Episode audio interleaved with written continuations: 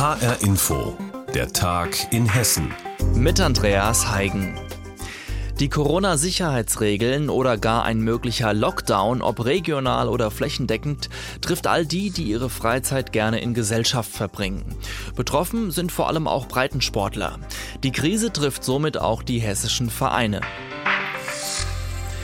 Menschen, die ihrem Hobby in einem Sportverein nachgehen, haben es momentan nicht leicht. Das Miteinander spielen, ringen, laufen, werfen, springen ist wegen der Corona-Pandemie nur noch sehr eingeschränkt möglich. Im Landessportbund Hessen sind 2,1 Millionen Bürger organisiert. Über 7600 Vereine sind Mitglied.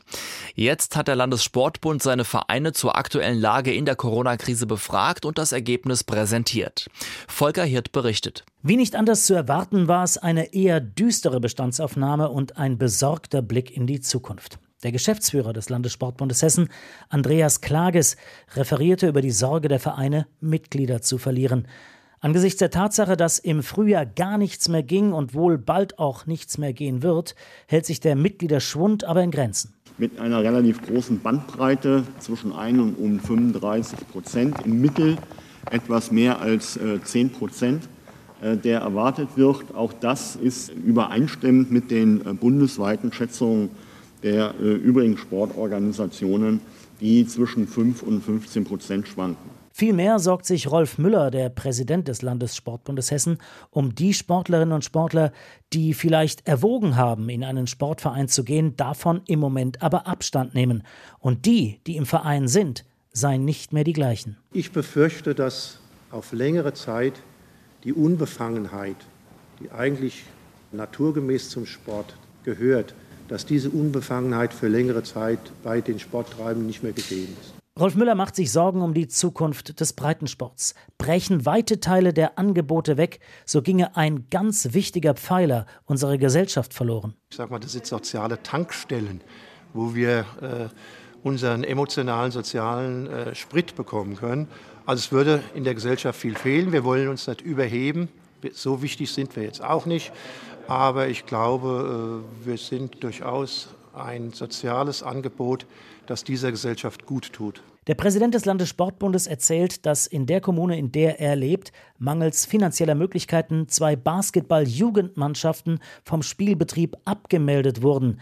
Er hält das für ein ganz fatales Signal. Was passiert denn? Die kleinen Kerlchen freuen sich wie verrückt, dass sie jetzt spielen können, dass sie wieder auch sich messen können mit anderen. Und wenn sie von der, vom Ligabetrieb abgemeldet, ja, liebe Leute, äh, da muss man schon sehr motiviert sein, um zu sagen, ich gehe jetzt trotzdem jeden Tag ins Training, äh, habe aber kein Ziel äh, und habe auch keine Möglichkeit zu spielen. Das Land Hessen hat eine Vereinshilfe in Millionenhöhe aufgelegt. Erst drei Prozent der hessischen Vereine hätten diese Unterstützung angefragt. Ein gutes Zeichen, so Rolf Müller. Aber die Erhebung, der all die heute vorgestellten Zahlen zugrunde liegt, sei im Juli erfolgt. Da sei eine Rückkehr fast zur Normalität möglich gewesen. Aber es werde Winter und frostig ist die Prognose von Rolf Müller. Es werden einige Vereine mit Sicherheit in existenzielle äh, Nöte kommen. Da bin ich leider Gottes ganz sicher.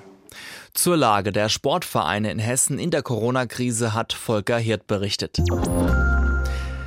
In diesen Tagen und Wochen hören und lesen wir viel über die A49-Gegner.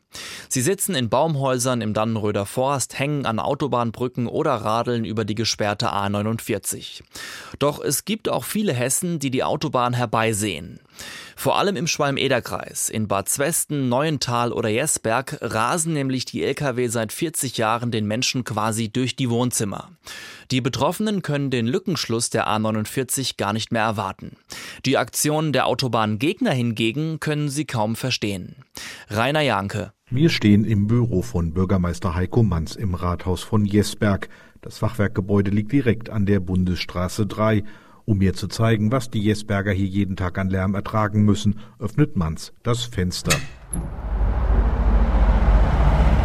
Wir haben hier ein hohes Verkehrsaufkommen auf der Bundesstraße B3 und da ist ein Arbeiten mit offenem Fenster nicht möglich. Und wir sind heute noch nicht mal hier, wo die Stoßzeit ist. Das Ganze müssten Sie mal erleben, äh, Freitag um die Mittagszeit. Ähm, da ist hier ein Verkehr, der nicht stoppt. Bis zu 20.000 Autos und Lkw rollen jeden Tag durch den Ort. Tendenz steigend.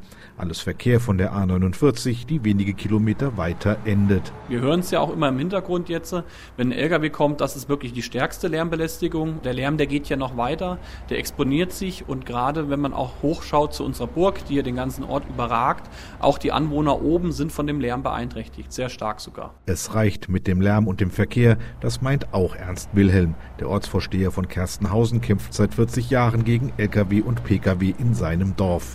Hier unten an der Bundesstraße haben wir auch viele Familien mit Kita- und äh, Grundschulpflichtigen Kindern. Und das ist schon eine schwierige Sache. Ist schon gefährlich. Wilhelm ist seit vielen Jahren Mitglied in der Bürgerinitiative für den Bau der A49.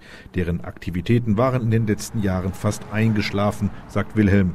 Nach dem medienwirksamen Protest der Autobahngegner im Dannenröder Forst wollen nun auch die Autobahnbefürworter wieder auf die Straße gehen. Wir werden also in den nächsten Wochen wird einiges passieren, gehe ich mal von aus. Der Vorsitzende der Bürgerinitiative, den es ja Gott sei Dank noch gibt, der kümmert sich und will da die Genehmigungen einholen, dass wir eben auch demonstrieren dürfen. In der Gemeinde Neuental endet die A49 derzeit. Auch hier müssen die Anwohner seit Jahren Lärm und Dreck ertragen, sagt Bürgermeister Dr. Philipp Rottwilm. Seit vielen Jahren hat es eine Brücke gegeben, die davor stand und alle warten hier seit Jahren darauf, dass der Weiterbau kommt, weil ein Ende mitten auf der grünen Wiese so natürlich äh, nicht gewollt sein kann. Und deshalb sind hier die meisten für den Weiterbau der Autobahn denn das bringt neue Arbeitsplätze und eine bessere Infrastruktur, sagt der Bürgermeister. Natürlich ist das für vor allem auch ländliche Kommunen wie unsere hier in Nordhessen auch wichtig, dass es eine ordentliche Infrastruktur vor Ort gibt und dazu gehören nun mal auch Straßen und dementsprechend ist das für uns die Hoffnung auf mehr Arbeitsplätze vor Ort und auch eine gewisse Wertschöpfung. Zurück in Jesberg, Bürgermeister Heiko Manz steht noch immer lärmgeplagt am offenen Bürofenster. Der Lückenschluss muss nun endlich her, sagt er, wohl wissend, dass dies nur die bessere von zwei schlechten Lösungen ist. Ich kann Gegner von Autobahnen verstehen. Ja, ich bin auch überzeugt, dass es langfristig gesehen eine Mobilitätswende braucht. Aber wir sprechen ja hier von einem Lückenschluss von einer Autobahn, die schon da ist. Und da bin ich einfach der Meinung, der muss jetzt auch kommen. Wann kommt der Lückenschluss der A49? Rainer Janke hat mit Autobahnbefürwortern gesprochen und ihre Anliegen geschildert. Anfang des Jahres nahm Jürgen Richter, der ehemalige AWO Frankfurt-Chef, seinen Hut. Und zwar nachdem über die Vorgänge bei dem gemeinnützigen Betreiber von Altenheimen, Kitas und sozialen Einrichtungen berichtet wurde. Im Kern der sogenannten AWO-Affäre, über die wir seitdem berichten, geht es um Luxusgehälter, überteuerte Dienstwagen und andere Annehmlichkeiten. Jürgen Richter hat man dann im Zuge der Affäre gekündigt. Er hat dann wiederum vor dem Arbeitsgericht Frankfurt gegen seine fristlose Kündigung geklagt und unterlag in erster Instanz. Laut einem Urteil vom Mittwoch hat er allerdings keinen Anspruch auf Zahlungen von bis zu einer Million Euro. Volker Siefert berichtet. Ein Sündenbock, also ein Tier, das für das Versagen anderer geopfert wird. Dieses Bild von Jürgen Richter hat sein Anwalt Bernhard Lorenz von seinem Mandanten vor dem Arbeitsgericht gezeichnet. Ich sehe schon, dass die AWO skandalisiert worden ist, dass Führungskräfte, Leistungsträger der AWO skandalisiert worden sind und ich sehe auch, dass der Skandalisierung die Kriminalisierung gefolgt ist. Die Staatsanwaltschaft Frankfurt habe aufgrund des öffentlichen Drucks, den einzelne Journalisten hervorgerufen hätten, die Ermittlungen aufgenommen. Und das, obwohl sein Mandant exzellente Arbeit bei der AWO geleistet habe. Die Situation war glänzend. Die AWO hat gute Verträge abgeschlossen. Die AWO hat große Rücklagen gehabt und die AWO hatte eine stabile Grundlage für eine gute Zukunft. Wir haben sie bereits in dem desolaten Zustand übernommen, denn die Verluste sind in den letzten Jahren angehäuft worden und da trug Herr Richter die Verantwortung und es ist im Übrigen auch bezeichnend an dem Vortrag, dass Herr Richter ständig versucht, die Verantwortung für sein Handeln auf andere abzuwälzen kontert die neue AWO-Präsidiumsvorsitzende Petra Rossbrei. Richter und seine Clique habe die AWO mit einem Schaden von über 6 Millionen Euro zurückgelassen. Das Argument, er habe für seine exzellente Leistung ein Gehalt wie in der freien Wirtschaft verdient, hält sie für falsch. Die AWO hat rund 1200 Mitarbeiter in Frankfurt. Ich möchte das privatwirtschaftliche Unternehmen sehen, das einem Geschäftsführer oder Vorstand eines Unternehmens von der Größenordnung der AWO 300.000 bis 350.000 Euro pro Jahr Gehalt zahlt. Das Arbeitsgericht entschied heute, Richter hat keinen Anspruch auf weitere Zahlungen von der AWO. Eine von mehreren fristlosen Kündigungen wertete es als rechtens. Allerdings hat Richter einen Anspruch auf ein qualifiziertes Arbeitszeugnis. Das Urteil ist noch nicht rechtskräftig. Richter kann dagegen in Berufung gehen. Unabhängig von dem Arbeitsprozess laufen Ermittlungen der Staatsanwaltschaft gegen ihn und andere ehemalige AWO-Führungskräfte wegen des Verdachts auf Untreue und Betrug in Millionenhöhe. Ein Bericht war das von Reporter Volker Siefert. Käfer, Bienen, Fliegen und andere Krabbel- oder Flugtierchen sind jetzt gerade in der Natur nicht mehr ganz so viele zu sehen, weil es immer kälter wird. Aber am Fraunhofer Institut für Bioressourcen in Gießen, da sind sie das ganze Jahr über Thema Nummer eins. Die Forscherinnen und Forscher sind dort nämlich der geheimnisvollen Welt der Insekten auf der Spur und schauen, was wir Menschen von ihnen lernen können. Geforscht wird in diesem Bereich schon länger, aber jetzt wurden drei Standorte zu einem Zentrum zusammengefasst. Nun hat die feierliche Eröffnung in Gießen mit Hessens Ministerpräsidenten Volker Bouffier stattgefunden. Ja, sehr verehrter Herr Professor Welzinkers, verehrte Ehrengäste, verehrte Anwesende, liebe Mitarbeiterinnen und Mitarbeiter, wenn ich mich umschaue, kann ich sagen, es ist eine vertraute Gemeinschaft. Ein großes Atrium, viele Pflanzen und dahinter erheben sich über mehrere Stockwerke Labore, die durch Glasscheiben zu sehen sind.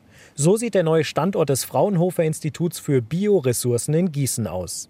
Zur Eröffnung ist Hessens Ministerpräsident Volker Bouffier gekommen. Das ist eine herausragende Forschungsstätte, die im weltweiten Maßstab ganz vorne ist. Und das, was hier geschieht, ist Gestaltung von Zukunft. Investitionen in Forschung sind die Arbeitsplätze von morgen. Und hier entsteht im Zusammenwirken vieler Forschungseinrichtungen, aber auch der Industrie, ein Schwerpunkt der Insektenbiotechnologie. Und das stärkt den Standort hier, aber auch ganz Hessens. An diesem Standort in Gießen wird in Zukunft erforscht, wie Eigenschaften von Insekten für uns Menschen nützlich sein können. Der Leiter des Instituts für Bioressourcen, Professor Dr. Wilczynskas, erklärt. Also Insekten gelten ja als die erfolgreichste Organismengruppe auf der Erde, weil sie die größte Artenvielfalt erreicht haben. Und wir erforschen nun die Ursachen. Warum können Insekten so viele verschiedene Arten entwickeln und wollen von ihnen lernen? Nicht? Das ist einerseits können sie sich erfolgreich gegen Krankheitserreger verteidigen. Da schauen wir, wie machen sie das und wollen lernen und uns abgucken, welche Medizin sie verwenden und wollen diese Medizin zum Beispiel für den Menschen nutzbar machen. Und ein weiterer Bereich ist das sogenannte Insect Farming, also die industrielle Zucht von Insekten. Hier werden Insekten als alternative Proteinquelle genutzt.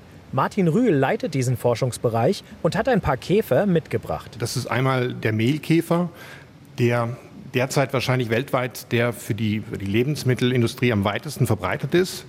Und dann haben wir auf der anderen Seite noch einen riesen äh, äh, Viech, würde ich mal sagen, den großen Schwarzkäfer. Käfer. Und dann sieht man schon, äh, dass die auch von der, von der Größe her um einiges größer sind. Dann haben wir schon ein paar Zentimeter. Und diese Größe kann man sogar hören. Es kribbelt und krabbelt in der Box.